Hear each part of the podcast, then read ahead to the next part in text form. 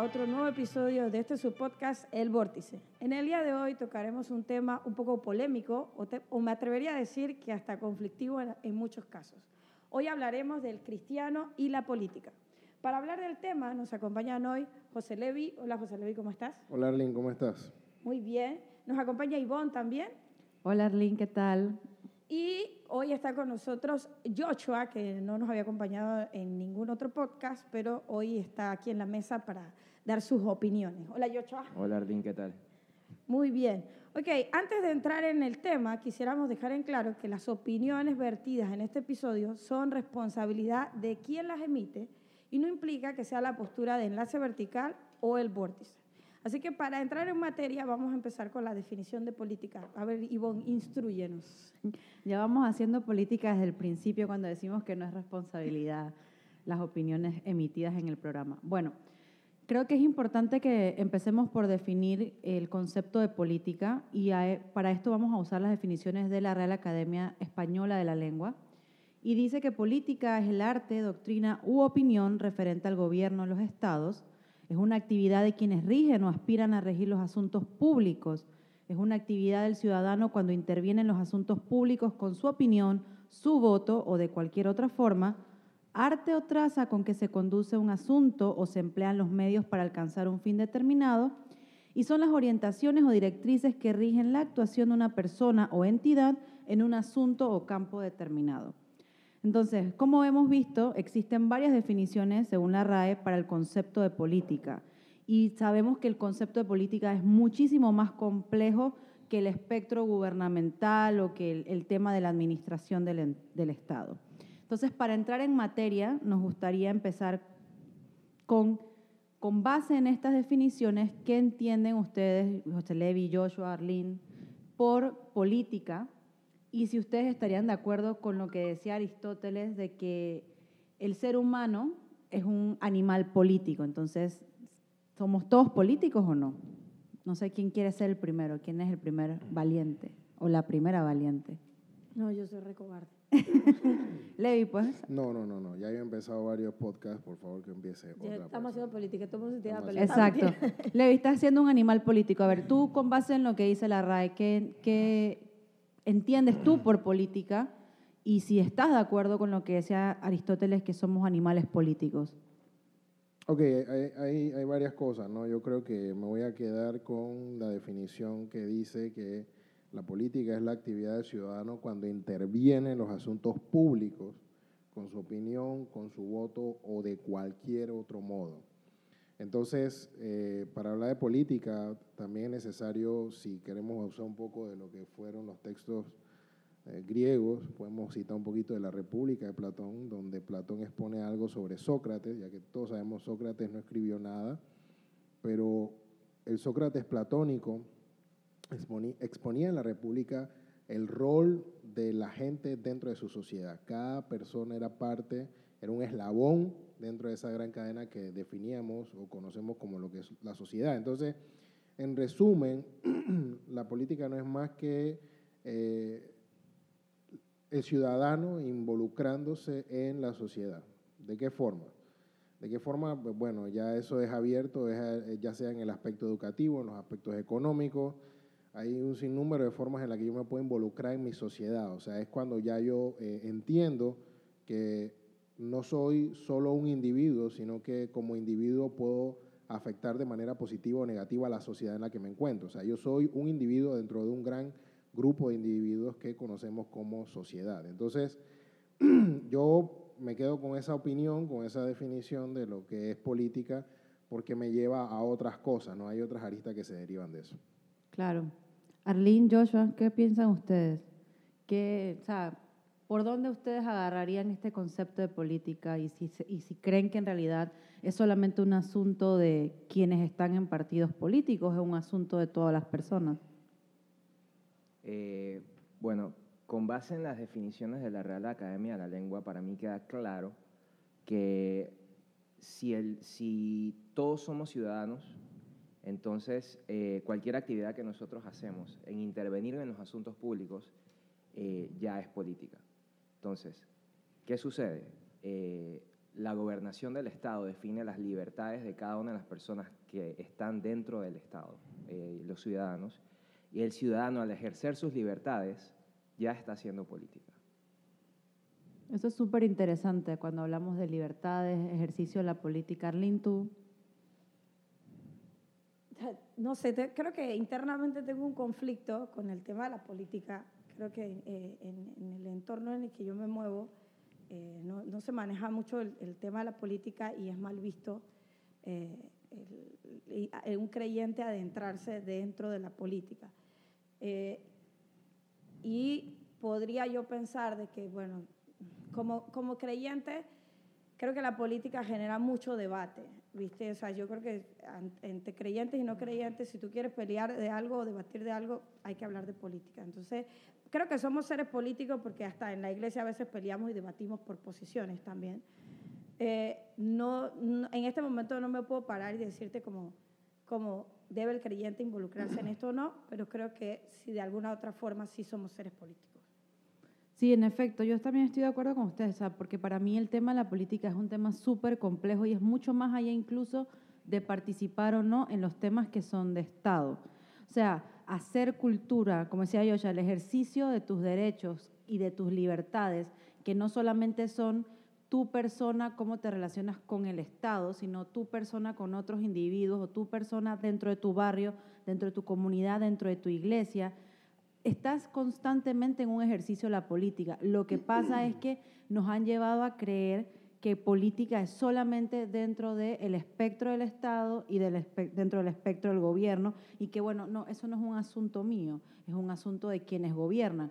Pero al final del día las decisiones políticas afectan a todas las personas, creyentes o no creyentes. perdona que te interrumpa un poco, eh, se nos ha hecho creer que política es una bandera de un partido político y absolutamente nada que ver.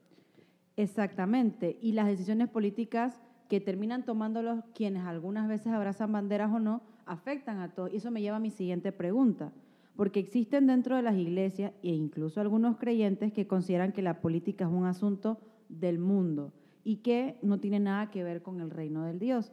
Entonces, ¿debe o no el creyente involucrarse en política? ¿Qué piensan ustedes?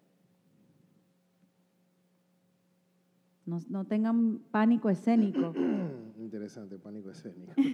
Sobre todo, ¿no? Que los escuchan no nos pueden ver, ¿verdad? Mira, hay un aporte que es significativo con base en la definición de la RAE, ¿no? hablando del hecho de la actividad. O sea, la política es algo para ser puesto en práctica, algo para ser ejercido. Es mi aporte a la sociedad en la que vivo. ¿no? ¿De qué manera cultural, económica, educativa, de cualquier forma que se manifieste? Y la base bíblica para esto, del gobernante hacia abajo, yo la veo en Primera Reyes capítulo 12 Aquí estamos eh, planteando una perspectiva bíblica del asunto político, de lo que es la política, la cosa pública como tal, ¿no? Eh, hablando de varias cosas. y nos encontramos en el contexto de ya la, división del reino. ¿no? El reino se divide y eh, estamos frente a un Roboam, ¿no? donde, bueno, más bien en este contexto que vamos a explicar brevemente, es que se da la, el cisma en el reino de Israel, o sea, esta división entre lo que conocemos actualmente o en, Biblia como el reino del norte y el reino del sur. Entonces, ¿cuál fue el problema? Dice que la gente viene aquí a eh, el grupo que era seguidor de Jeroboam, vienen eh, con la congregación de Israel y vienen y hablan con Roboam. Quieren hacer una negociación porque Jeroboam estuvo en el exilio por miedo a que lo mataran y regresan y le dicen, mira, eh, tu padre agravó nuestro yugo, más ahora disminuye tú algo de la dura servidumbre. Sabemos que los últimos años del gobierno de Salomón fueron catastróficos, desastrosos, fue totalmente distinto a como empezó Salomón, y hubo un abuso del pueblo, hubo un abuso de autoridad. Entonces, luego que ellos exponen la causa a Roboam, eh, Roboam pide consejo, y el consejo de los ancianos que estaban con él fue, él, le dice a los ancianos, dice, eh, ¿cómo aconsejáis vosotros que responda este pueblo? Y los ancianos, dice el versículo 7, Primera Reyes capítulo 12, dice, y ellos le hablaron diciendo, si tú fueres hoy siervo de este pueblo y los sirvieres y respondiéndoles buenas palabras les hablares, ellos te servirán para siempre. Para mí este es el pasaje por excelencia, entre otros, que nos hablan del ejercicio correcto de la política en la sociedad. Política es servir, política es servir. Y un gobernante está para servir a su pueblo. el consejo de los ancianos fue muy atinado y no vamos a adentrarnos más en el, en el pasaje porque no compete ahora. Lamentablemente Robán no siguió el consejo de los ancianos, sino de los jóvenes, que le dijeron, diles que si eh, mi padre los trató mal, yo los voy a tratar más mal. Eso es lo que les vas a decir. Y él siguió muy convenientemente el consejo de los, de los jóvenes que llevó a la división del reino por, por completo. Pero vemos un principio claro, dice, si fueres hoy siervo de este pueblo, y aunque suene redundante, y le sirviere, o sea, no es algo titular, ya había una concepción en, en la mente del hebreo de que la posición de autoridad era una posición de servicio.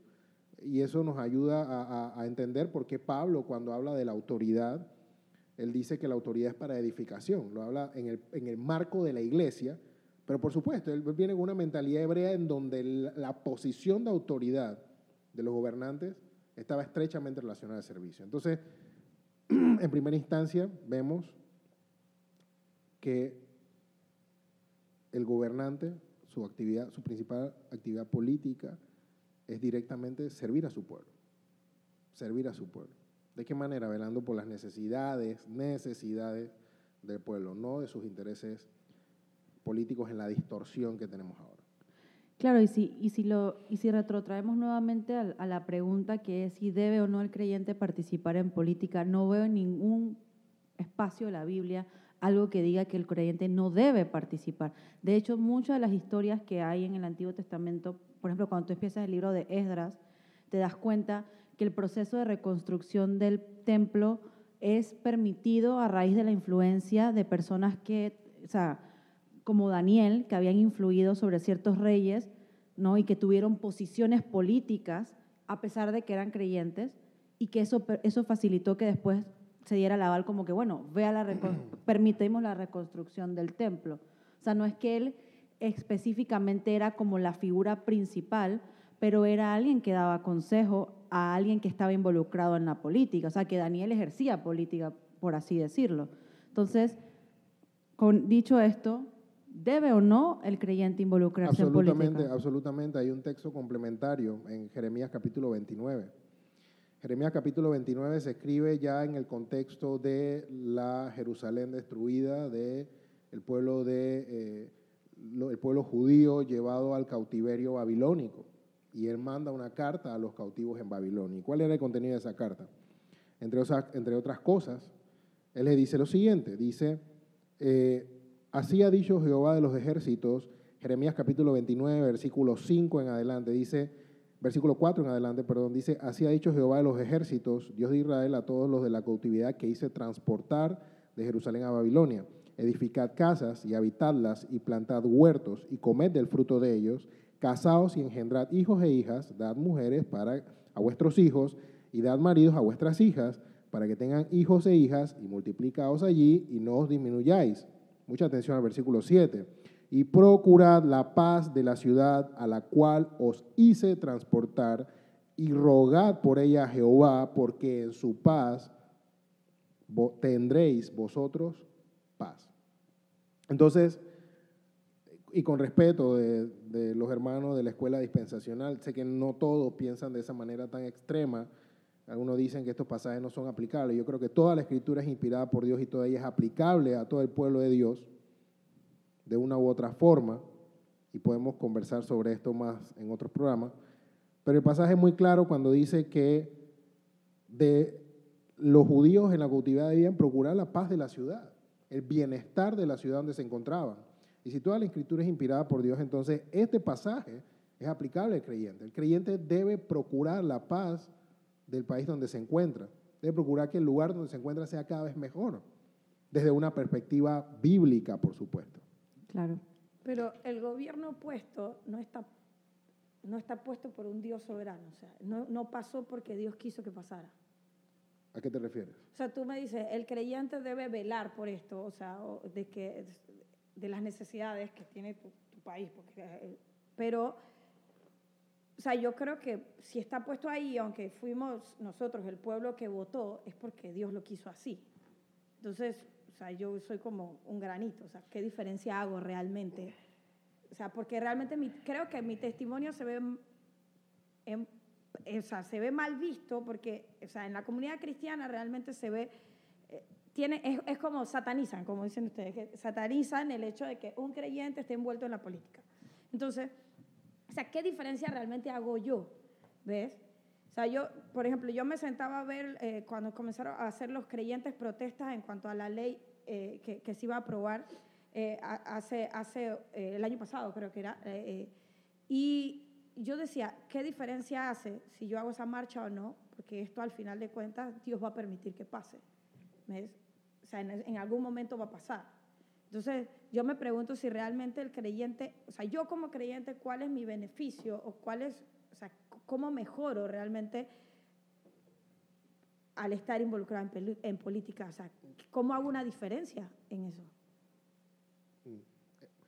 Bien, yo creo que me gusta lo que estás preguntando. Creo que te lo voy a ilustrar con algo que sucedió en el libro de los Hechos, con Pablo puntualmente. Eh, lo que me estás hablando es una cuestión de forma, una protesta, una marcha en la calle. ¿okay? El hecho de que el gobierno humano sea instituido por Dios no significa que el gobierno humano es infalible lo cual podemos ver en todo el Antiguo Testamento. La razón por la cual Manasés, de acuerdo a lo que dice la historia, mete a Isaías en un tronco y lo parten por la mitad, es porque Isaías fue comisionado por Dios para denunciar el pecado de la nación. Ahora, no, no vemos a Isaías haciendo cierre de calles, tirando bombas lagrimógenas o molotov o, haciendo un levantamiento armado. Tampoco veo a Elías eh, contra Acab, eh, levantando un grupo de hombres para darle un golpe de Estado a Acab, no lo veo. Pero todos los aquí presentes sabemos que Elías fue perseguido por causa de denunciar el pecado de la nación, porque si bien Acab había sido puesto por Dios, su gobierno estaba en una desobediencia abierta y, era, y hay una serie de cosas por las cuales Acab estaba haciendo lo que estaba haciendo Israel estaba pagando las consecuencias de su pecado, a veces apartado de Dios. Esto es un poco eh, parecido a ese dicho que, dice cada, cada, cada, pueblo tiene el gobernante que se merece. Ahí ves la soberanía de Dios, ¿no? Aplicando justicia, ¿no? Sobre el pueblo que se ha desviado de él, se ha desviado de la cosmovisión clara. Y, y lo veo en Robano. O sea, tú quieres eso, eso es lo que quieres, de esa forma quieres vivir, por supuesto. Entonces eso es lo que yo te voy a mandar. Pero eso no quiere decir que el creyente no pueda señalar lo que se está haciendo mal. La pregunta es, es un tema de forma, tal vez. Okay. ¿Y qué pasó con Pablo? Vamos a usar el ejemplo de Pablo. Estamos en el contexto de hecho en donde a Pablo da su testimonio ante la gente en Jerusalén y entonces eh, una vez él termina su testimonio, la gente dice, mátenlo y entonces la gente lanzaba su ropa al aire, había un desastre, estamos en Hechos capítulo 22, versículo 23 en adelante, dice, y como ellos gritaban y arrojaban sus ropas, lanzaban por al aire, mandó el tribuno que le metiesen en la fortaleza y ordenó que fuese examinado con azotes, escucha esto, para saber por qué causa clamaban así en contra de él. Versículo 25, pero cuando le ataron con correas, Pablo dijo al centurión que estaba presente, os es lícito azotar a un ciudadano romano sin haber sido condenado. Pablo hizo un cuestionamiento del ejercicio de la autoridad. Es claro. Cuestionó a los que estaban ejerciendo autoridad en ese momento, pero no, no veo aquí una falta de respeto, no veo aquí un señalamiento negativo, no aquí, no, ustedes no sirven para nada. Y, ¿qué dice? Cuando el centurión oyó esto, fue y dio aviso al tribuno diciendo, ¿qué vas a hacer? Porque este hombre es ciudadano romano, vamos a quebrantar la ley. O sea, el creyente debe estar claro con las leyes, debe estar claro con lo que es correcto y con lo que es incorrecto y con lo que es incorrecto señalarlo y decir, lo que están haciendo está mal porque viola la ley. Es que el creyente bajo ninguna circunstancia está llamado a ser pasivo. El hecho de que tú sepas de que las cosas van para peor porque, es una, porque lo sabes, porque es bíblico, y el hecho de que tú sepas que Dios permite que estas autoridades estén o no ejerciendo autoridad y poder en términos humanos, no significa que tú estás llamado a ser pasivos y a mantener silencio ante lo que tú consideras que es incorrecto. Y aquí me gustaría mucho escuchar la opinión de Joshua porque él una vez eh, en una conversación nos decía, es que nosotros como cristianos hemos escogido en qué temas queremos participar o no. Por ejemplo, y hay un, hay un meme de eso y yo estoy totalmente de acuerdo con ese meme. O sea, pareciera que la única razón por la que la cristiandad se organiza y sale a protestar es cuando, cuando hay un tema de matrimonio igualitario o cuando hay un tema de educación sexual o salud reproductiva o el tema del aborto. Pero ¿dónde está el cristianismo con la corrupción? ¿Dónde está el cristianismo contra la desigualdad o contra las otras, los otros miles de males sociales que existen y que afectan a una mayoría de personas en, en, el mundo, en, en, nuestro país, en nuestro entorno. Entonces, Joshua, me gustaría que pudieras darnos tu opinión al respecto, que sé que tienes algo que decir. Bueno, lo que, lo que, lo que le comentaba a, a Ivonne en ese entonces es que a mí me cuesta comprender cómo muchas veces en las iglesias escogemos cuáles son los baluartes o estandartes de pecado que nosotros consideramos o que son populares en el momento para decir, eh, esto es por lo que vamos a luchar. Y entre estas cosas usualmente está, y, lo voy a decir, eh, la educación sexual, el aborto, el LGBTQ, cuando la realidad de la Biblia es que estamos completamente en, un, campo igualitario en cuanto al pecado, de que todos los pecados son del mismo nivel. Entonces, ¿dónde estamos? Eh, o cuán, cuán, me atrevo a decir, hipócritas estamos siendo cuando luchamos por ciertos pecados que nosotros consideramos son indignantes, cuando tenemos pecados en nuestras iglesias que ni siquiera queremos abordar o conversar porque son, entre comillas, tabú. Entonces, eh, eh, pienso que, pienso que se ha vuelto un tema en las iglesias que escogemos cuáles son los baluartes o, cuáles son las banderitas por las que queremos pararnos a luchar o a decir que luchamos por justicia social, cuando realmente no estamos siendo equitativos con la verdad bíblica de que tenemos, eh, de que todos los pecados denunciarlos son, y señalarlos. denunciarlos y señalarlos. Mira, yo te digo una cosa, sinceramente, con todo lo que pasa en Panamá, si las mismas 10.000 personas que salieron en la, en la marcha por la familia contra la ley 61 se hubiesen pronunciado todo este tiempo en contra de todos los actos de corrupción escandalosos, denigrantes que se han dado en los últimos años. Aquí más de cuatro gobernantes hubiesen tenido que renunciar. Aquí más de cuatro estarían temblando ante ese, ante ese poder de, de una masa de gente diciendo, ¿sabes qué? Estamos contra la corrupción, porque al final del día la corrupción deshonra a Dios, la corrupción no es, o sea, no es algo bueno, es un pecado, igual que la homosexualidad. Entonces, ahí es donde, donde, donde entramos en una disyuntiva. Entonces, esto me lleva a la tercera pregunta.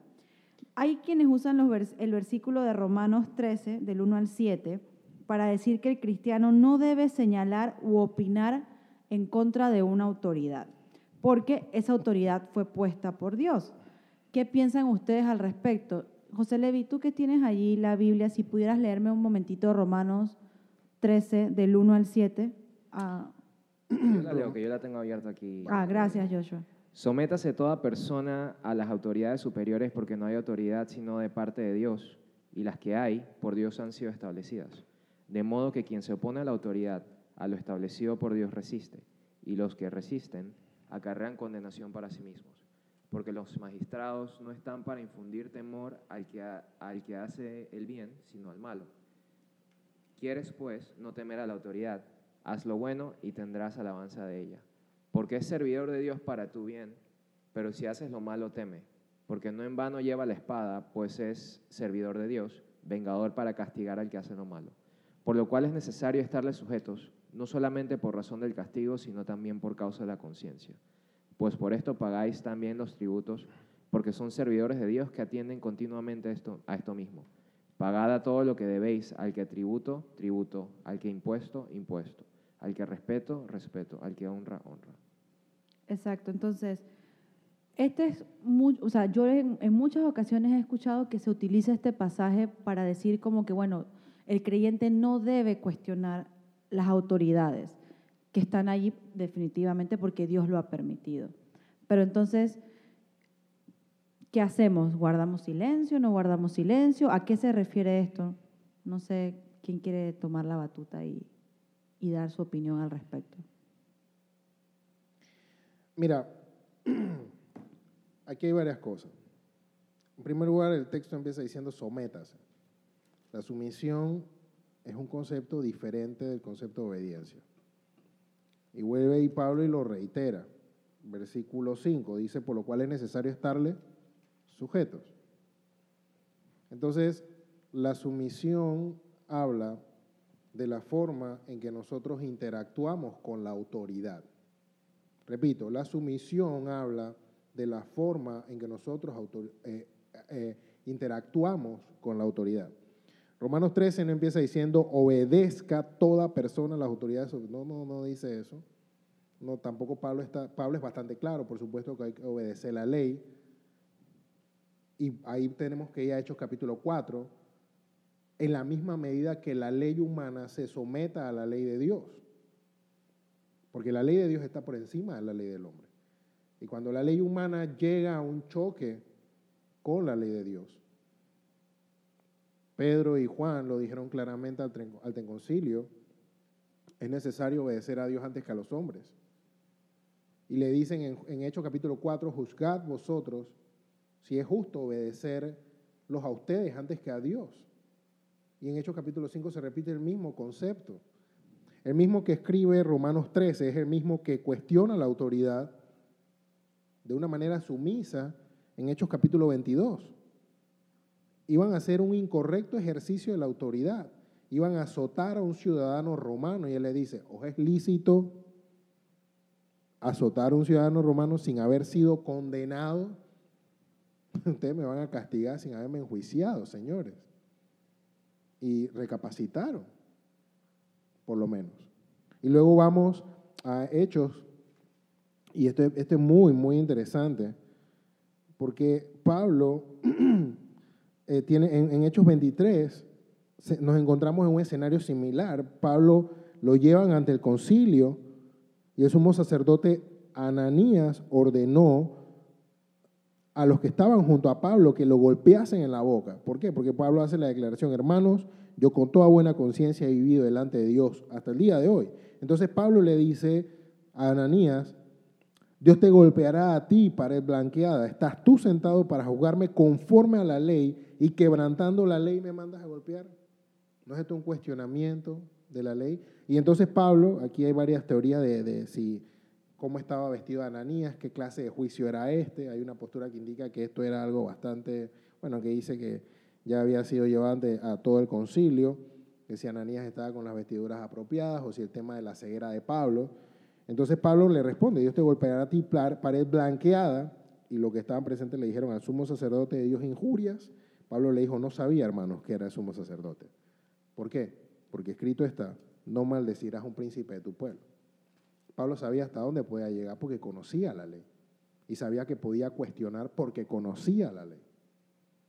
Entonces, la ley, la autoridad civil puede ser cuestionada. El contexto de Romanos 13 habla del concepto de sumisión, no de que no se cuestione la autoridad cuando va en contra. O sea, señores, tenemos que hacer un ejercicio de pensamiento crítico al que Dios nos llama en, todas las escrituras. Tengo que saber cómo hacerlo, la forma, tengo que saber cómo interactuar con la autoridad que ha sido puesta por Dios. Y el contexto de Romanos 13 habla claramente del ejercicio correcto de la autoridad. Eso es lo que está diciendo Pablo. Dios puso la autoridad para establecer límites. Las leyes son para eso. Las leyes, los gobiernos, que muchos a nivel mundial tienen sus bases sobre lo que fue el decálogo, son una manifestación de la gracia de Dios para mantener el orden en la sociedad. Imagínate que no tuviéramos gobierno. Son una, el gobierno es una bendición, pero el gobierno es una bendición en la medida que no contraríe la ley de Dios. Entonces, yo creo que tenemos que tener eso claro y que el creyente, porque estas cosas no se enseñan muchas veces. Exacto, no se hablan tampoco. Es importante plantearla desde ese punto de vista. Y, y es bien interesante que, que, que, eso se escribe en el contexto del Imperio Romano. O sea, que el Imperio Romano es conocido como uno de, uno de, los, de, los, de, los, de los gobiernos, si queremos llamarlo así, más crueles que, que han existido. Y, y, y sí. Cuando damos derecho en las universidades que usamos, el derecho romano o sea, con todo y que era, eran, eran imperial, los padres del imperialismo moderno, por así decirlo, o mundial, histórico, por, por decirlo así. O sea, había una serie de, de, leyes, o sea, había un orden estipulado. Entonces, resumiendo mi, mi, intervención, porque no me quiero prolongar en esto y por amor al tiempo, Romanos 13 habla de someterme a la autoridad que está ejerciendo bien el gobierno y cuando la autoridad empieza a hacerlo mal, debo tener cuidado, como veo en los ejemplos de Hechos 22, Hechos 23, cómo interactúo con la autoridad que está ejerciendo mal el gobierno. Si no, vámonos a los evangelios, que fue una de las cosas del ministerio de Cristo fue cuestionada duramente, Mateo capítulo 23, que dice, en la cátedra de Moisés se sientan los escribas y los fariseos. Estos son conceptos legales que está usando Jesús política pura dentro del pueblo de Israel. La cátedra, la de Moisés, los escribas y los fariseos, la ley. Mm. tipo eran los conocedores de la ley. Le dice, así que hagan conforme a lo que enseña, pero Dice, dice, así que todo lo que os digan que guardéis, guardarlo y hacerlo, más no hagáis conforme a sus obras. ¿Por qué? Porque dicen y no hacen. Y fíjate, y fíjate, es súper interesante porque es como decía Joshua, eh, escogemos en qué nos involucramos y en qué no. ¿Qué es lo primero que hacen los candidatos presidenciales cuando están en campaña? No hay un evento súper grande, no voy a decir nombre, pero no hay un evento súper grande que se hace en un lugar majestuoso, un estadio, donde todos los politiqueros van a buscar, perdón, los políticos y politiqueros también, no me voy a arrepentir, es esa es mi opinión emitida por mí, soy responsable de eso. O van a buscar la bendición de muchas iglesias eso, eso es un, o sea, bendecir a un candidato o no, orar por un candidato o no, también es algo político. O sea, ¿en qué decidimos participar o no decidimos participar como iglesia? O sea, lo dejo allí porque, no sé. Yo, yo o sea, capaz que desde el punto de vista que yo lo veo, o sea, creo que los ejemplos de creyentes en el en, en contexto que están involucrados en política o por lo menos que protestan en cuanto a lo que el gobierno no protesta de marcha, sino como que, bueno, mm, eh, dan su opinión en cuanto a lo que el gobierno está haciendo mal, como dijo Levi. Creo que su conducta no es la propia, ¿ya? Porque la verdad tú no puedes eh, mandarle un WhatsApp al presidente y decirle, ah, necesito charlar contigo. Esto no es lo que va a suceder. Entonces, ¿qué va a utilizar? Las redes sociales. Entonces, en las redes sociales yo te puedo pasar un, puedo hacer scroll todo el día y ver un sinnúmero de cosas como uno que acabo de leer que dice que si ninguno de X partido tiene cerebro.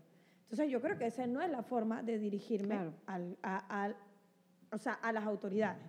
Porque bien o mal, capaz tú no votaste por ese, pero está puesto por autoridad y listo. Y se acabó. Entonces yo creo que en parte, aunque Joshua dice que suena hipócrita, o sea, sí, sí es hipócrita porque por un lado hay cosas que condenamos en la iglesia ¿viste? O, ignoramos en la iglesia y condenamos públicamente en redes sociales. Pero obviamente, o sea, no sé, en la iglesia tú no vas a escribir en redes sociales de tu pastor porque eh, no se te va a meter un lío en la iglesia. Pero yo creo que, no sé si es cultural o no sé si en todas las culturas, capaz, capaz Yocho, a José Levi me dirá, se comunican de esa forma, ¿viste? al gobierno. ¿Me entiendes? Pero yo creo que por eso hay ese rechazo de parte de, los creyentes de que no debemos involucrarnos en política. ¿Ves? Porque eh, es mal visto, o sea, es la forma en que se conducen. O sea, yo no he visto ningún creyente que esté hablando de política y no termine peleándose. ¿Ves? Porque va, va a defender su posición y aquí no es que en un momento hace un par y dice que no es que está Dios y, y yo no voy a perder mi testimonio. No, acá le vamos a dar con todo y vamos a remeter. Entonces, esa es la realidad. O sea, esa es la realidad que vivimos. O sea, lo que, lo que tú dices es claro y la Biblia lo dice, pero la realidad que vivimos Claro. es otra. ¿Pero por qué? ¿Por qué? ¿Por qué la realidad, por qué la práctica de- de- del ejercicio político del creyente en la sociedad sea de esa forma? Porque no hay una clara enseñanza bíblica de cómo debe ser la práctica. O sea, mira esto, Daniel, Daniel capítulo 5. Ya ha pasado cualquier cantidad de años. Daniel capítulo 5 ya el imperio babilónico está por caer ante las manos de los medos y los persas. Aparece la escritura en la pared y dice, solamente hay un hombre que puede resolver este problema. ¿Y cuál era el testimonio de ese hombre? Dice, en tu reino hay un hombre en el cual mora el espíritu, Daniel capítulo 5, versículo 11. Dice, en tu reino hay un hombre en el cual mora el espíritu de los dioses santos, y en los días de tu padre se halló en él luz e inteligencia y sabiduría, como sabiduría de los dioses, al que el rey Nabucodonosor tu padre, oh rey, constituyó jefe sobre todos los magos, astrólogos, caldeos y adivinos por cuanto fue hallado en el mayor espíritu, ciencia y entendimiento para interpretar sueños y descifrar enigmas y resolver dudas. Esto es en Daniel, al cual el rey puso por nombre Belsasar, llámese pues ahora Daniel y él te dará la interpretación.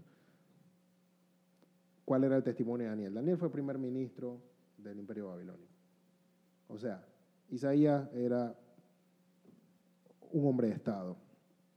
¿Cuál es? Por eso repito, Romanos 13 habla de nuestra interacción cómo interactuamos, un tema de forma y debemos tener cuidado con eso. Y eso me lleva a la última pregunta, la última, súper breve, porque esta pregunta es como una especie de conclusiones sobre el programa.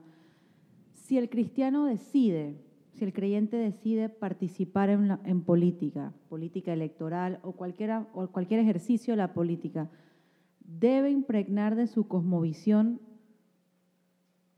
ese ejercicio de la política. Brevemente, ¿qué piensan ustedes? Levi, Arlene, Joshua. No, no, Joshua, tiene que empezar. Joshua, te queremos escuchar a ti, Levi dale. empezó siempre. Está foldeando, viejo. ¿Qué pasa?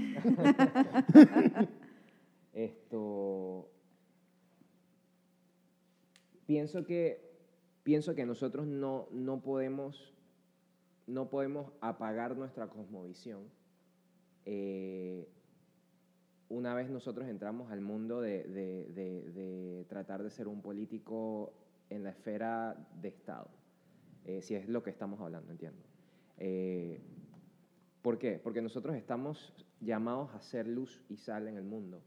Y eso no es solamente dentro de la iglesia ni, ni- ni fuera de la iglesia, sino que, y- o, o en nuestra profesión, dado el caso de que nosotros deseamos ser parte del Estado en cuanto a gobernación eh, o aspirar a un cargo político de Estado, entonces esa sería nuestra profesión. Entonces en nuestra profesión nosotros estaríamos usando nuestra esfera de influencia para hacer luz y sal. Ahora, a la misma vez, nosotros no podemos desligarnos de la realidad de que nosotros vivimos en un mundo que no todo es creyente. Exacto. Entonces, ¿qué quiero decir con esto? Que existen realidades, realidades de cómo vive la gente y problemas de la sociedad que ocurren debido a que no existe la cosmovisión de esas personas cristianas. Ahora, si bien es cierto, nuestra cosmovisión es cristiana, nosotros no, lo que, lo que digo es, no podemos desligarnos de la realidad de las personas. Y, te puedo dar un caso bien claro. El caso de la educación sexual eh, y el alto nivel de embarazos adolescentes e infantiles inclusive eh, en Panamá, ¿no? que, hablando del contexto nacional. Entonces, muchas veces nosotros en las iglesias decimos, no, que estamos en contra de la educación sexual porque eso lo hago yo en mi casa, sí, pero, la, pero tú que lo haces en tu casa, muchas veces nosotros no, no, no pensamos que, mu- que la gran mayoría de las personas no tienen esa educación que causa que lastimosamente tengamos embarazos eh, infantiles o adolescentes de personas que simplemente no saben cómo tener eh, eh, un, un- un, control o, cómo manejarse sexualmente. Y la realidad de la vida es que O sea, si bien es cierto, tenemos que alcanzar al mundo, el mundo aún no, es, no ha sido alcanzado. Y si nosotros estamos en esa posición, eh, tenemos que tener nuestra visión cristiana, en mi opinión, pero no podemos olvidar de que el resto de las personas no necesariamente son cristianos. Bien. Levi, Arlene, ustedes, ¿qué piensan? No me quedó claro algo que dijiste. O sea, o sea entendí el pedazo de, de, que o sea, debes comunicar tu cosmovisión, pero hay que recordar de que no todos son cristianos. Entonces, si no todos son cristianos, ¿a qué te refieres con esa parte? Me refiero a que, a que, a que no, podemos, no podemos usar nuestra plataforma eh, política o, o la plataforma en donde estamos para imponerle nuestra fe a las personas. Al final del día es el Espíritu Santo que obra y mediante nuestro testimonio en esa posición nosotros podemos mostrar a Cristo, pero a la misma vez no podemos imponer a Cristo. Mm. No sé si tiene sentido lo que estoy diciendo. Sí, o sea, para mí sí, pero... Sí, sí, lo tiene, sí lo tiene. Eh, yo, yo recuerdo hace unos años atrás, cuando yo estudiaba en Argentina, eh, en esa época eh, el presidente de Paraguay era, su esposa era cristiana. Entonces, esa fue una época muy próspera para Paraguay, porque ella abrió las puertas a todos los ministerios cristianos para poder hacer actividades, para poder predicar el Evangelio y demás. O sea, yo creo que de alguna otra forma o sea, eh, eh, el gabinete de ella trataba de llenar las necesidades del pueblo o, de las personas, pero trataba de también enviar un mensaje. Ya, inclusive nosotros con, el ministerio que yo hacía desde Argentina nos trajeron para poder y hacíamos eventos de más de 5.000 personas, donde ellas le llevaban alimentos a las personas, comida, pero ella utilizaba, o digamos, su posición en este momento en la política para poder llevar el Evangelio a estas personas. Entonces, yo creo que, que como creyentes, en, el, en el cumplimiento de nuestra responsabilidad civil, así sea también, bueno, incluyendo la política en este caso, debemos impregnar nuestra cosmovisión. O sea, nos, ahorita mismo nosotros estamos viviendo una situación en los centros educativos, porque el presidente que abandonó el gobierno eh, es, bueno, es católico y aprobó una ley en la cual eh, todos los centros educativos cristianos eh, necesitan, para poder enseñar Biblia, necesitan tener un título de teología estudiado en Panamá. Pero en Panamá no se enseña teología. O sea, solamente lo enseña una sola universidad y es una universidad católica. Entonces, ¿qué hizo? Usó su cosmovisión para ¿ves? que todo se centre en ellos.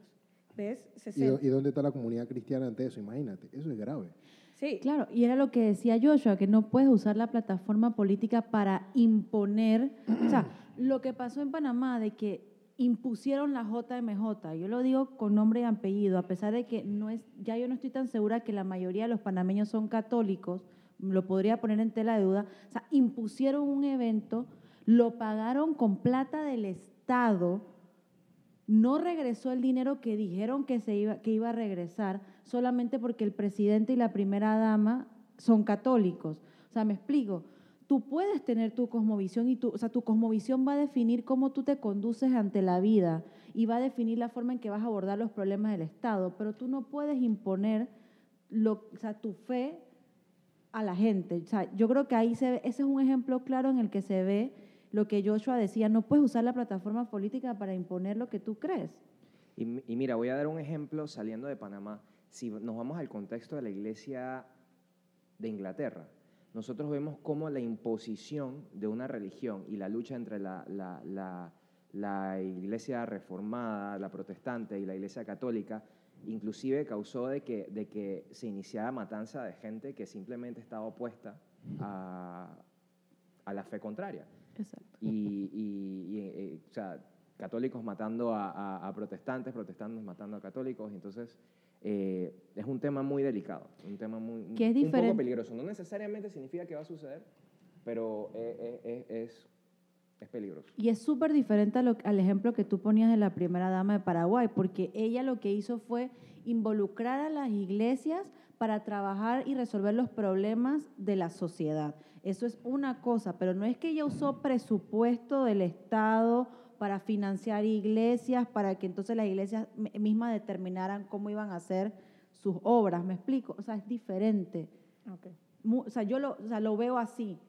Yo no, sé para qué más lo usó, pero yo sé que fue una época muy próspera, por lo menos en la parte de, evangelismo en Paraguay. Y creo que, bueno, Dios la usó en la posición en la que ella se encontraba. Ya puede ser que existan otras personas que tengan una visión diferente a la que, la que yo vivía, la experiencia, y digan, ah, no, ella nos quiso imponer el cristianismo, usaba, o sea, pueden haber otras personas que los vean desde esta forma, pero yo sí creo que, o sea, todos los roles que como creyentes asumamos, está subordinados a nuestro rol de que somos hijos de Dios. Exacto. Como visión, como visión bíblica. Dos cosas, y solo las voy a leer. Dice, exhorto ante todo, 1 Timoteo capítulo 2, este es el mismo Pablo que se defendió de, los tribunos en Hechos, el mismo Pablo que exhortó con la ley a los sacerdotes en el concilio. Él dice, exhorta ante todo a que se hagan rogativas, oraciones, peticiones y acciones de gracia por todos los hombres, por los reyes y por todos los que están en eminencia. ¿Con qué objetivo?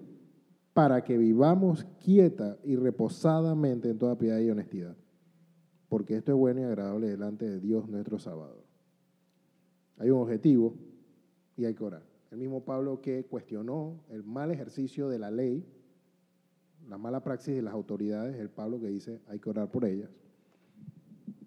Y segundo lugar, dice Pedro, ahí en 1 Pedro capítulo 2, versículo 12, dice, manteniendo vuestra buena manera eh, de vivir entre los gentiles para que en lo que murmuran de vosotros como en malhechores glorifiquen a Dios en el día de la visitación al considerar vuestras buenas obras. Por causa del Señor, someteos a toda institución humana. Versículo 15 dice, porque esta es la voluntad de Dios, que haciendo bien hagáis callar la ignorancia de los hombres insensatos. Bueno, queridos hermanos, hermanas, las personas que nos escuchan, en conclusión, usted es libre de decidir si decide o no participar en política. Lo que sí es importante es que, como vimos aquí, su cosmovisión impregne todos los aspectos de su vida y que al final del día nuestro código de conducta, nuestra forma de conducirnos, nuestra ley está en la Biblia. Ese debe ser nuestro sustento. Este es el primer episodio de una serie que tenemos que se llama El cristiano y la sociedad.